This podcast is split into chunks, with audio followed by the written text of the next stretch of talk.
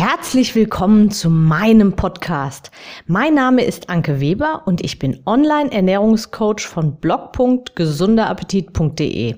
Ich möchte dir dabei helfen, dein belastendes Übergewicht loszuwerden, damit du dich endlich wieder richtig wohl in deinem Körper fühlst und dein Spiegelbild wieder liebst. Du willst mich besser kennenlernen und mir persönlich deine Fragen stellen? Trete jetzt in meine Facebook-Gruppe Abnehmen für Frauen, die wissen, was sie wollen. Bye. Ich freue mich auf dich. Und jetzt geht's auch schon los. Corona und Ernährung. Was du tun kannst. Herzlich willkommen zu meiner heutigen Episode. Ja, niemand kommt aktuell drum rum, sich mit dem Thema Coronavirus zu befassen. Ich möchte in dieser Podcast-Episode auch nicht die Dinge sagen, die tausendfach jeden Tag auf jeden von uns einprasseln. Ich will dich schließlich nicht nerven damit. Jeder geht etwas anders mit der aktuellen Situation um. Wir haben Stand heute, heute, ich nehme die Podcast-Episode am Freitag, den 13.03.2020 auf. Also Stand heute haben wir knapp 18.000 bestätigte Infizierte in Italien und etwa dreieinhalbtausend in Deutschland. Und das sind, ja, wie gesagt, das sind nur die bestätigten Fälle. Die Dunkelziffer dürfte äh, in beiden Fällen massiv höher liegen. In Deutschland ist die Infektionskette etwas später als in Italien gestartet, so dass wir aktuell sagen können, dass wir Italien etwa, ja, gerade mal neun Tage hinterherhinken, wenn sich das jetzt so weiterentwickelt, wie es auch in Italien der Fall ist. Möglicherweise wird es in Deutschland nicht so schlimm, was ich natürlich hoffe, aber wer weiß das schon.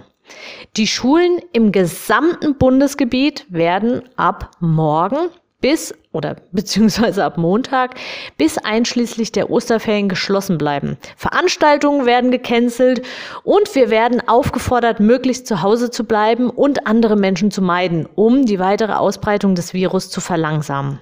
Mir fehlt in dieser Aufzählung aber immer noch ein ganz entscheidender Faktor. Darauf komme ich dann gleich. Einige Bundesbürger reagieren jetzt völlig panisch, decken sich mit Klopapier, Tütensuppen und Konserven ein. Nicht zu vergessen die Atemschutzmasken und das ganze Desinfektionsmittel. Und ich möchte das auch überhaupt nicht ins Lächerliche ziehen oder runterspielen. Andere sehen das ganz anders und super gelassen und finden den Aufruhr darum extrem unangemessen und ja, machen einfach so weiter wie bisher. Wie auch immer, möglicherweise gehörst du zu einer der beiden Gruppen oder, wie die meisten hier in Deutschland, zu so einem Zwischending.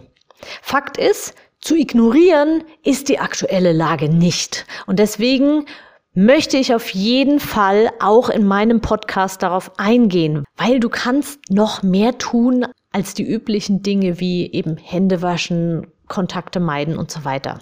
Jetzt also ein kleiner Ausflug in meine Gedankenwelt als Online-Ernährungscoach. Und an dieser Stelle muss ich sagen, hey, ich bin richtig froh, dass ich Online-Ernährungscoach bin und meine Coachings wirklich komplett online ablaufen.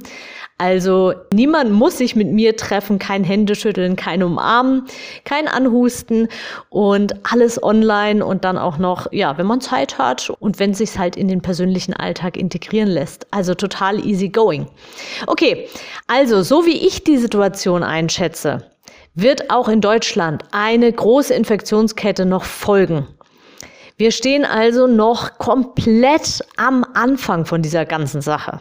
Um das medizinische Fachpersonal also möglichst zu schonen, sollte jeder, natürlich auch im eigenen Interesse und im Interesse seiner Familie, der kranken und alten Menschen, sich selbst bestmöglich vor einer Infektion schützen. Weil auch als, ja, als symptomloser Träger kannst du Überträger werden. Und neben den sonst überall sowieso schon angepriesenen Dingen wie Abstand halten, Hände waschen, große Menschenansammlungen meiden und so weiter, hast du ein weiteres extrem machtvolles Instrument in deiner Hand. Und das ist dein persönlicher körperlicher Zustand. Was tust du eigentlich jeden Tag dafür, dass du gesund bleibst, dass dein Immunsystem bestmöglich funktioniert? Dieses Thema betrifft eben auch nicht nur übergewichtige Menschen, sondern jeden von uns. Abnehmen durch Kalorienzählen, schön und gut, wenn das dein Weg ist. Aber achtest du dabei auch darauf, was du isst? Oder zählt am Ende des Tages bei dir nur deine Kalorienbilanz und du ja, hast vielleicht so eine App, in die du alles einträgst und achtest eben ausschließlich auf die Kalorien? Wie häufig am Tag landet wirklich, wirklich, sei ehrlich zu dir, Gemüse und Obst auf deinem Teller? Nein, Kohlenhydrate sind nicht böse, du kannst Obst essen und das solltest du auch. Wie häufig landen Vollkornprodukte bei dir auf dem Teller?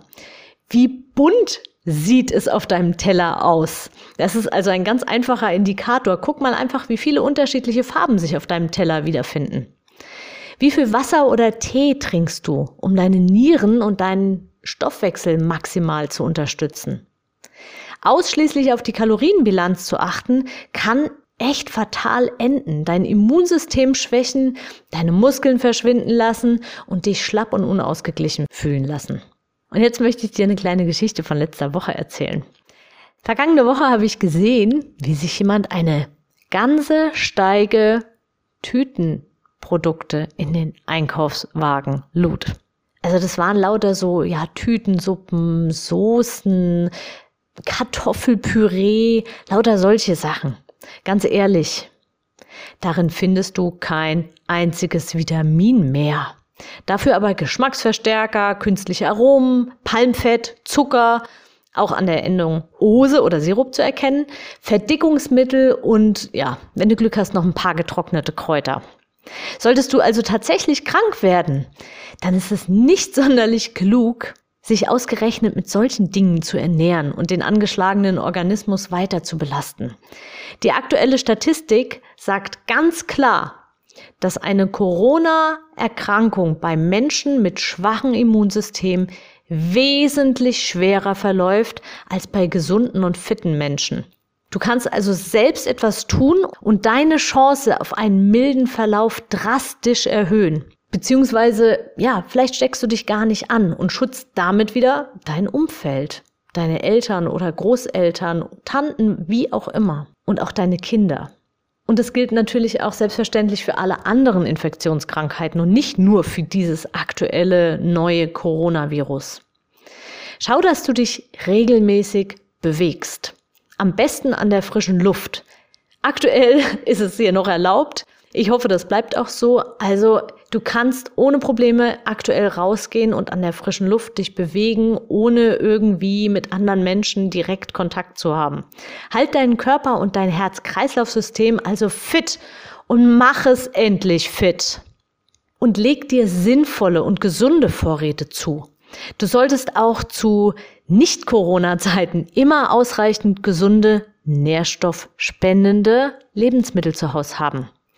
Lange und gut lagern lassen sich zum Beispiel Kartoffeln, Süßkartoffeln, Kürbis habe ich heute gekauft, Tiefkühlgemüse, Tiefkühlobst. Das ist also sowohl Tiefkühlgemüse als auch Tiefkühlobst ist richtig gut. Die sind meist sogar noch besser als das frische, weil sie direkt nach dem Ernten sofort schockgefrostet werden und die Vitamine wirklich zu einem sehr, sehr großen Teil erhalten bleiben. Dann kannst du gut Äpfel lagern, Vollkornreis, vegetarische Brotaufstriche, Fruchtmark, nicht zu verwechseln mit dem ähm, mit Apfelmus oder sowas, da ist viel Zucker drin, sondern wirklich das Fruchtmark.